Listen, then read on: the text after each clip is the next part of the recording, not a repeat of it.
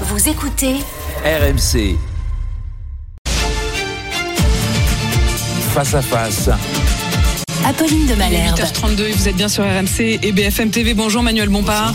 Merci d'être dans ce studio pour répondre à mes questions. Vous êtes coordinateur national de la France Insoumise, vous êtes député des Bouches du Rhône et il y a de nombreuses questions à voir avec vous, notamment euh, sur les marges euh, dans l'inflation. Ça sera l'un de vos combats à l'Assemblée nationale, mais je voudrais qu'on commence par le climat, le climat qu'il y a aujourd'hui en France. Dans quelques heures, on le disait à l'instant, Gérard Collomb sera euh, enterré et son testament politique, alors qu'il avait quitté le ministère de l'Intérieur, c'était de dire qu'il voyait deux France côte à côte et qu'il redoutait que ces deux France ne finissent par se faire face, par s'affronter. Est-ce qu'on y est? Non, je crois pas. Et en tout cas, il faut bien sûr faire en sorte que ça ne se produise jamais euh, et faire en sorte. Et je pense qu'on doit tous avoir euh, chevillé au cœur euh, la question de l'unité du peuple français. La France, elle est confrontée à des défis euh, majeurs. Vous l'avez dit dans l'introduction, la question sociale, la question de l'inflation, les difficultés, la question climatique. On va avoir un événement international sur le climat qui va commencer d'ici à la fin de la semaine. La question de la République. Et sur ces questions-là, on a besoin d'être unis, je crois, le peuple français pour faire face à ces défis. En tout cas, moi, c'est ma boussole. Lorsque vous dites, par exemple, de la police que vous soupçonnez qu'elle ait livré la liste et l'adresse de ceux qui auraient attaqué euh, Thomas et Crépol aux qui ont débarqué à Romans-sur-Isère, vous pensez vraiment que la police, elle fait ça aujourd'hui? Moi, j'ai jamais dit. Du côté des, non, non, euh, de l'ultra-droite? Apolline de Malherbe, j'ai posé une question et je la repose euh, ici ce matin à cette antenne. Des personnes qui ont se sont livrées à ces ratonnades samedi dernier à Romans-sur-Isère manifestement, elles avaient connaissance des noms, des prénoms, des adresses, des numéros de téléphone, des suspects qui ont été mis en examen après le drame de la mort du jeune Thomas et de leur famille. Je pose la question de savoir comment ces personnes ont eu accès à ces informations. Et je pense que plutôt que de poser la question de savoir euh, si c'est bien ou pas de poser la question, je pense qu'on devrait se poser la question de savoir pourquoi ils les avaient. Et je pense qu'il doit y avoir une enquête qui doit être diligentée pour faire toute la lumière sur la manière avec laquelle ces personnes ont eu accès à ces informations. Vous, pointez quand même du doigt, vous, vous laissez entendre qu'il pourrait s'agir de la police et de la justice, puisque vous ajoutez à la question qui a fourni ces listes. En France, la police et la justice doivent travailler au service des citoyens, pas des. Vous, vous pointez donc la possible responsabilité Mais- de policiers ou de personnes qui travaillent pour la justice? Qui d'autre, euh, Apolline de Malherbe, qui a accès à ces informations à part euh, les services de police et les services Donc en fait, de la justice poser la question, vous avez visiblement déjà la Non, je ne sais pas. Je ne sais pas si la fuite, manifestement, il y a eu une fuite. On a aussi retrouvé euh, les- les- l'identité des, des, des, des suspects dans la presse. Il y a donc des gens qui ont fourni ces informations. Or, ces informations, elles étaient soit dans la main de la police, soit dans les mains de la justice. Donc, il y a bien quelqu'un qui les a fournis. Donc, plutôt que de vous poser la question de savoir si j'ai raison euh, de, de dire ça, euh, je pense que ce qui est grave, euh, c'est le fait qu'il y ait des informations qui aient été transmises euh, par des gens qui avaient accès à ces informations et qui se sont retrouvés dans les mains de groupes qui ensuite sont allés défiler dans les rues à Romans-sur-Isère au cri de euh, islam hors d'Europe, euh, avec euh, en s'échangeant des messages sur des boucles Telegram pour dire qu'il fallait aller frapper du bougnoul. Ça, ça devrait vous indigner de savoir que ces personnes-là, qui sont des dangers publics pour l'unité du pays, aient accès à ces informations. Mais et la- donc, la je demande juste que la vérité soit faite sur et la transparence soit faite sur la manière avec laquelle ces personnes ont eu accès à ces informations. lorsque Gérald Darmanin dit on a évité une forme de guerre civile et qu'il annonce la dissolution euh, de certains de ces groupuscules, vous vous dites là pour le coup la police fait le job. Je dis, euh, oui, bien sûr, je dis, il faut euh, mettre hors d'état de nuire des groupes d'extrême droite, d'ultra droite, qui sont pointés d'ailleurs dans un rapport d'information de l'Assemblée nationale qui a été publié récemment, comme étant un danger majeur pour l'unité du pays. Et encore une fois, parce que j'ai pas eu l'occasion de le dire, la mort du jeune Thomas, c'est un drame. Euh, et il doit y avoir la justice qui doit passer. D'ailleurs, il y a des personnes qui euh, ont été mises en examen. Elles- la, le- le- la vérité doit être faite sur l'enquête. Elles doivent être euh, euh, sanctionnées. Mais Vous n'aviez dans pas eu l'occasion de le dire, Manuel Bompard? Non, j'ai pas eu l'occasion de le dire dans cette Ah interview. oui, non, je que- je l'ai dit à plusieurs reprises et heureusement. mais depuis le début de notre notre échange, Apolline de Malherbe. Et je pense que quand on parle de ce sujet, c'est important de ne pas oublier d'abord qu'il y a un drame humain à, à l'origine. Et je pense que c'est normal de- d'avoir ces mots-là. Mais, mais ce que je veux dire euh, euh, ensuite, c'est que euh, c'est la justice qui doit faire euh, ce travail. Et on ne peut pas se retrouver dans un pays euh, dans lequel il y a des groupes euh, de- d'extrême droite qui considèrent que d'une certaine manière, elles vont aller se faire justice elles-mêmes, en imposant d'ailleurs une vision de ce qui s'est passé à Crépol, qui, de mon point de vue, et du point de vue de la ju- justice, si j'en crois les éléments qui sont à notre disposition aujourd'hui, ne correspondent pas à la réalité. Il y a eu neuf des témoins lors de ce c'est à ça que vous faites référence, Oui. je pense, euh, qui disent avoir euh, entendu euh, des, des cris racistes dire voilà on vient pour tuer du blanc. D'autres ne l'ont pas entendu. Ces propos ont été pris en compte par la justice, qui pour autant n'estime pas que le mobile raciste serait le, début, le déclenchement de ce qui s'est passé à Crépol. Et, et, et je pense que euh, euh, de ce Mais de est-ce qu'il y a quand même quelque chose de raciste bah, je, je, s'il y a eu ces témoignages c'est la justice qui doit, euh, à la, sur la base de l'ensemble des témoignages qu'elle va avoir à sa disposition, qui caractérise les actes et qui retient ou ne retient pas tel ou tel mobile. Si j'en crois les informations euh, dont on a connaissance à ce stade, ils ont décidé de ne pas retenir cette caractérisation.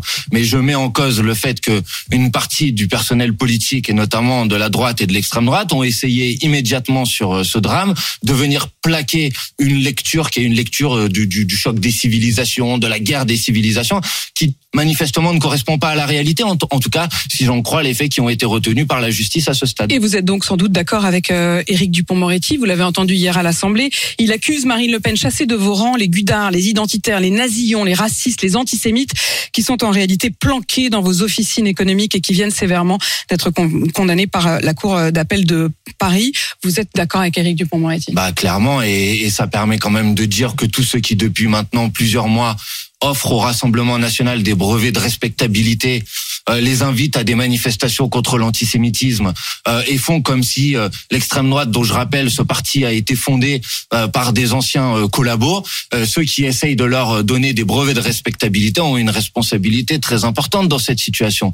Donc oui, sur ce point, Monsieur Dupont-Moretti a raison, mais alors qu'ils mettent en cohérence ses paroles et ses actes? Et vous, vos liens avec le Front populaire de libération de la Palestine?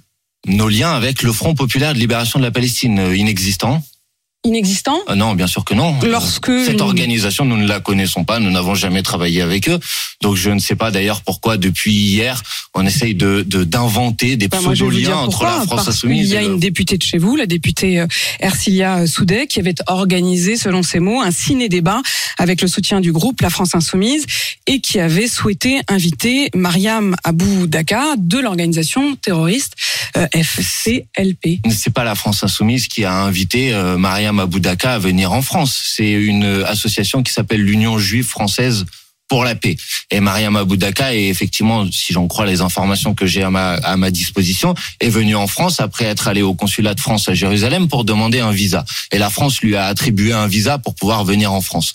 Donc, il me semble que si cette personne était une personne euh, dangereuse été, ou à été, risque, elle a été expulsée. non mais d'accord, mais initialement vous en êtes euh, d'accord. Elle n'est pas venue en France par ses propres moyens. C'est bien que quelqu'un lui a attribué un visa. Donc Mais venir vous êtes bien maintenant d'accord aussi qu'elle a été pointer- expulsée et lorsque la, lorsque cette expulsion, cet avis d'expulsion a été lancé, la députée Ercilia Soudem et d'autres députés de la France Insoumise s'en sont émus. Mais bien sûr. Mais parce Donc vous que pouvez pas me dire que vous n'avez pas de lien. mais mais c'est pas parce que vous êtes bah si si je vous dis que nous Ah bon n'avons aucun lien c'est pas parce que vous considérez que il y a quelque chose qui se passe qui euh, euh, et pose problème et que vous le dénoncez vous mais pas je, reprocher je ne reproche au- rien au mais RN de, oui, vous pouvez pas inviter le RN comme le fait Eric Dupond-Moretti à euh, nettoyer devant sa porte. non mais attendez qu'est-ce que vous racontez liens, euh, les de Malherbe il n'y a aucun lien ni historique de de quoi que ce soit non il n'y en a aucun Aucun. il n'y en a aucun je ne connais pas cette organisation je ne sais pas qui sont ses dirigeants je n'ai aucun lien avec cette Mais vous organisation connaissez Mariam Aboudaka. Bah, je la connais puisque euh, je ne la connaissais pas, pour être tout à fait honnête, euh, avant euh, le fait qu'elle était invitée en, en, en France à tenir des conférences sur la situation du peuple notamment palestinien. par le groupe La France Insoumise à venir à Euh, l'Assemblée. D'abord, elle a été invitée par l'Union juive française pour la paix à tenir un certain nombre de conférences en France, et effectivement une députée de la France insoumise.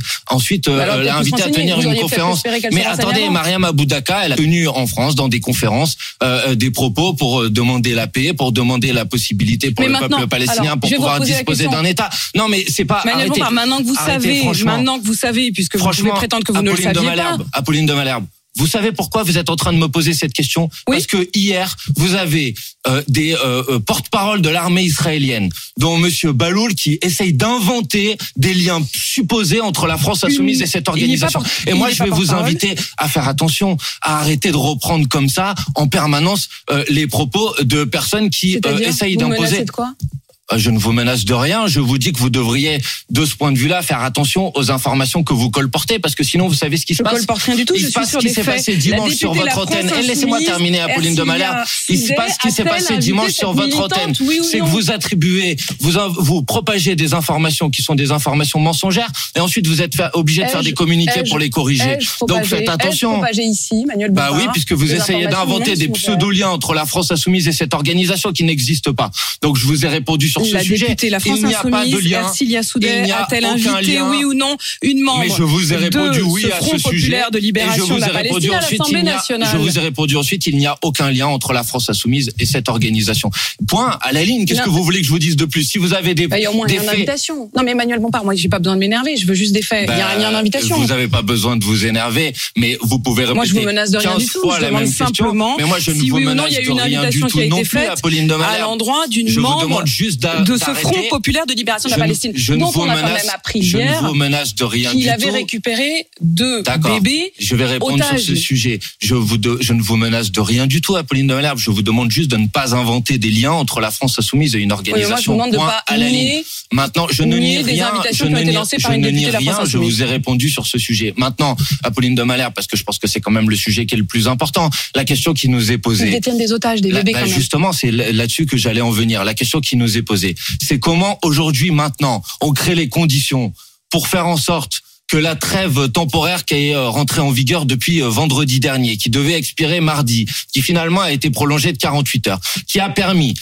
la fin des bombardements de l'armée israélienne sur la bande de Gaza, la libération d'un certain nombre d'otages, dont je me réjouis bien évidemment, la libération d'un certain nombre de prisonniers palestiniens. Comment on fait en sorte que cette trêve, ce, cette trêve temporaire, elle devienne un cessez-le-feu permanent et définitif? Comment on fait en sorte que de cette situation sorte une solution qui soit une solution politique? C'est ça la question qui devrait nous importer. Et je pense que le peuple français a son, a son mot à dire sur ce sujet. Donc moi, j'appelle les Françaises et les Français qui nous écoutent à se mobiliser, à manifester samedi. Il y a une grande marche pour la paix et la justice, pour faire en sorte que cette trêve temporaire devienne un cessez-le-feu permanent, pour faire en sorte qu'on obtienne la libération de l'ensemble des otages, pour faire en sorte qu'on obtienne la fin de la colonisation, pour faire en sorte qu'on obtienne la levée du blocus de Gaza, pour faire en sorte qu'on obtienne enfin l'application du droit international, c'est-à-dire à une solution à deux États dans les frontières d'avant 1967.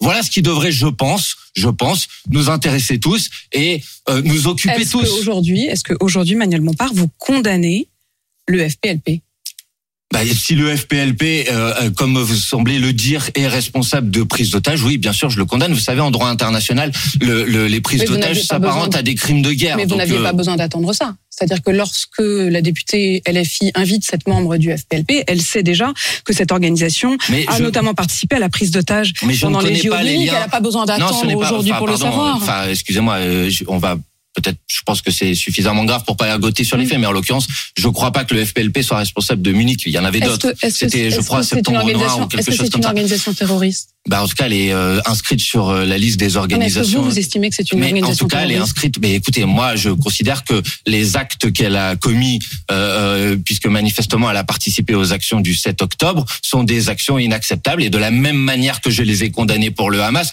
je les condamne pour le FPLP. s'agit Et je vous ai d'une déjà. organisation Elle, terroriste ça, elle euh, commet des crimes de guerre et elle est inscrite sur la liste des organisations euh, terroristes dans Vous un certain nombre de pays de l'Union euh, européenne. Si je vous réponds, je vous réponds. Non, vous la il n'y a pas de définition. Mais non, mais écoutez, enfin, ambigu, arrêtez avec cette histoire. Ça Bah, fait depuis le bah, 7 je vous pose la octobre que ça dure, madame. Bah oui, en quoi parler que- de crimes de guerre c'est toujours est pas une clair. manière d'être ambigu Mais parce que c'est toujours pas clair. Mais- Moi, je vous demande, je vous pose une question. Je vous ai pas posé de question sur les crimes de guerre. Je vous ai posé une question sur est-ce que c'est une organisation Mais qu'est-ce qu'elle a terroriste commis, madame? Est-ce que c'est une organisation terroriste? Bah, Elle est considérée comme telle. Et les actions qu'elle a commises manifestement sont des mais euh, les actions qu'elle a commises manifestement sur des actions terroristes, j'ai pas de problème problème à le dire. Ne faites pas comme si j'avais un sujet sur cette Bah, parce que question. vous me dites pas, c'est une organisation terroriste. Mais, mais parce qu'il n'y a pas de définition internationale re- unanimement reconnue des organisations vous- terroristes. Donc vous, je vous réponds, les actions qu'elle a commises sont des actions euh, terroristes.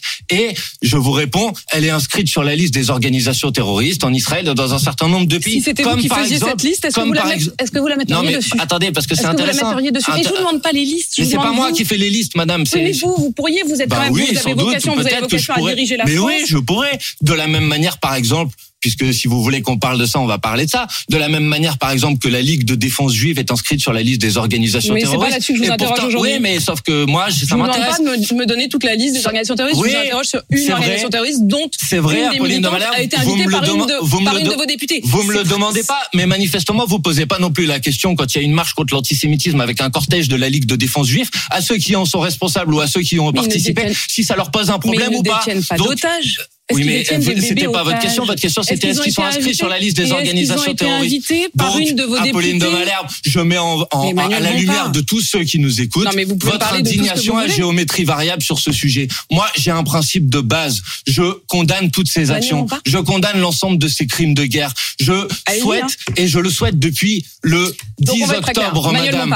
Je souhaite depuis le une de 10 vos octobre, madame, la libération des otages, le jugement, le jugement des criminels de guerre devant les cours voulez, Vous pouvez tout mélanger, vous pouvez ne m'entraîner, contourne vous pouvez tirer les madame. rideaux. Je ne contourne rien, madame, mais vous avez une lecture de la situation et un En fait- traitement de cette situation qui est à géométrie variable. Vous avez une indignation à géométrie variable que je n'ai pas en ce qui me concerne. Et d'ailleurs, vous savez, madame, parce que vous êtes députée obligé. chez vous, Bah, la. France Insoumise, Ah oui, bah madame. qui s'appelle Ersilia Madame, la- qui a invité Madame. une membre de cette organisation dont Mais je, je vous répondu interroge sur cette organisation. Je vous ai C'est pour ça que je répondu- vous interroge pas sur les autres ai- organisations. Je vous ai répondu dix fois. Oui, mais j'observe juste que quand vous avez d'autres personnes en face de vous, vous ne leur posez pas les questions, notamment sur la participation de la Ligue de défense juive à la manifestation contre l'antisémitisme, alors qu'elle est inscrite sur la liste des organisations terroristes en Israël et aux États-Unis. Et donc, je pointe le fait que vous avez sur ce sujet un traitement qui me paraît un traitement déséquilibré. Et vous pouvez dire, Manuel Bompard, pourquoi vous dites ça? Sauf que, vous savez, la société des journalistes de votre antenne, en BFM fait. TV, a pointé le fait que vous avez un traitement déséquilibré sur le sujet. Moi Pas vous, votre chaîne. Manuel Bompard. Est-ce que c'est vrai ce que je suis en train de dire? Manuel Bompard, j'en sais rien. En l'occurrence, Bah, si, bah, Mais en l'occurrence, Manuel. Bompard, ce que je sais, c'est qu'il y a une organisation qui détient des otages. J'ai demandé la libération de ces otages et et que sans- cette organisation a une de ses personnalités qui a été invitée par une de vos députés. Mais Point arrêtez, barre. madame, franchement, je, ben, attends, Voilà, je vais c'est des faits, re- encore mais une madame, fois. Les faits, les faits.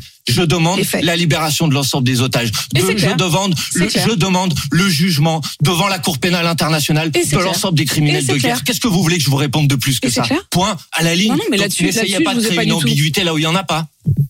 Si c'est moi qui crée l'ambiguïté. Bon. Bah oui, c'est ce que vous essayez de faire alors Est-ce que aucune. ces 40 Français, tiens d'ailleurs, euh, euh, les 40 Français qui sont morts le 7 octobre doivent euh, obtenir un hommage national comme euh, euh, le suggère François Hollande? Bah pourquoi pas, oui. Euh, J'ai pas de, de, de bien sûr. euh, Il y a notamment il y a des otages de toute nationalité. Il y a notamment des otages français. Si j'en crois les informations qu'on a à notre disposition, certains ont été euh, libérés. Je crois qu'il y avait trois franco-israéliens qui ont été libérés en début de semaine. Il y en a d'autres qui sont détenus. Bien sûr, la France doit rendre hommage euh, à ces otages, notamment quand ils sont libérés, bien sûr. Manuel Bompard, hier, vous avez obtenu la création d'une commission d'enquête sur le modèle économique, notamment des crèches privées, et vous espérez demain obtenir euh, l'interdiction des marges ex- exceptionnelles euh, dans la grande distribution et dans les grandes marges euh, de l'alimentaire. Foodwatch et quatre autres associations de consommateurs aujourd'hui dénoncent des marges considérables. Est-ce que là-dessus, vous allez réussir à emporter toute l'Assemblée comme vous l'avez fait hier sur les crèches? J'espère. Euh, en tout cas, on y travaille. J'observe qu'il y a les euh, associations dont vous avez parlé, mais il y en a d'autres. Le président de la République lui-même avait dit au mois de septembre qu'il y avait un fait. problème avec les surmarges. fallait s'attaquer aux dans l'agroalimentaire, sauf qu'il ne fait rien. C'est Bruno Le Maire demande, Bruno Le Maire prie, Bruno Le Maire supplie, Bruno Le Maire espère, Bruno Le Maire peut-être demain, mais une fois, à un moment, une fois qu'on a constaté une situation, faut agir sur cette situation. Et comme le gouvernement ne le fait pas, nous profitons de notre niche parlementaire pour proposer de le faire. Les prix euh, alimentaires, ils ont augmenté de 21% en deux ans. Les marges de l'industrie agroalimentaire, elles ont augmenté de 70% dans la même période. Pour que les gens qui nous écoutent comprennent, ça veut dire que quand vous allez au supermarché et que vos courses ont augmenté, c'est notamment parce que il y a une petite poignée d'acteurs économiques qui ont profité de cette Notamment les situation. 75, c'est ce que disent hein, les associations Voilà. de consommateurs. Elles disent il n'y a pas de transparence. Quand ils demandent euh, plus 20%, en réalité, c'est pas dû au prix des matières premières, c'est dû aux augmentations de leurs propres profits. Donc on propose un dispositif qui permet de bloquer ces marges. On le fait sur l'industrie agroalimentaire, on le fait sur le carburant parce que euh, autre chose c'est que les marges des raffineurs ont été multipliés par 5 entre le mois d'avril et le mois de septembre de l'année 2023. Et vous allez faire comment? Donc la proposition que nous faisons, c'est que dans des situations particulières comme celle que nous connaissons aujourd'hui, où il y a une crise de l'inflation, on prend les marges moyennes qui ont été réalisées sur les dix années précédentes et on dit vous pouvez pas faire de marge supplémentaire. Et vous le faites par la loi. Donc C'est très 10% maximum, mais c'est non, déjà pas beaucoup? 10%, la marge Non. moyenne qui a été réalisée sur les dix dernières années. Et vous faites en sorte que vous ne pouvez pas faire de marge supplémentaire et vous l'imposez par la loi, tout simplement. C'est une proposition que nous mettons sur la table pour faire en sorte que cette situation s'arrête. Parce que sinon, vous avez un gouvernement qui parle, qui blablate, mais qui n'agit pas, qui ne fait strictement rien Est-ce que sur vous le avez sujet. discuté avec les autres groupes? Est-ce qu'il y a une chance pour que euh, votre proposition aboutisse? Écoutez, la- cette proposition, elle a été examinée en commission la semaine dernière. Euh, elle a été rejetée en commission, mais ça s'est joué à quelques voix. Euh, Il y a l'ensemble des formations politiques de la Nupes qui ont voté pour et quasiment l'ensemble des oppositions qui ont voté pour. Donc moi, je dis, c'est demain euh, que ça va se passer. Et si euh, l'ensemble des groupes se mobilisent pour faire en sorte que cette proposition de loi puisse voir le jour, alors enfin, on va faire quelque chose sur ce sujet. Et enfin, les Françaises et les Français, ils vont voir le prix des produits alimentaires baisser parce qu'on nous dit l'inflation ralentit. C'est vrai, il semble qu'elle ralentisse. Mais l'inflation ralentit, ça veut pas dire les prix baissent. Ça veut dire les prix augmentent moins vite que ce qu'ils augmentaient avant. Donc il faut bien faire quelque chose sur ce sujet. C'est ce que nous proposons avec la France Et je précise d'ailleurs que ces quatre euh, associations de consommateurs ont écrit à Emmanuel Macron aujourd'hui et que leurs lettres et leurs pétitions sont disponibles sur leur site. Manuel Bompard, merci d'être à venu à répondre à mes questions ce matin. Vous qui êtes coordinateur national de la France Insoumise et député des Bouches-du-Rhône.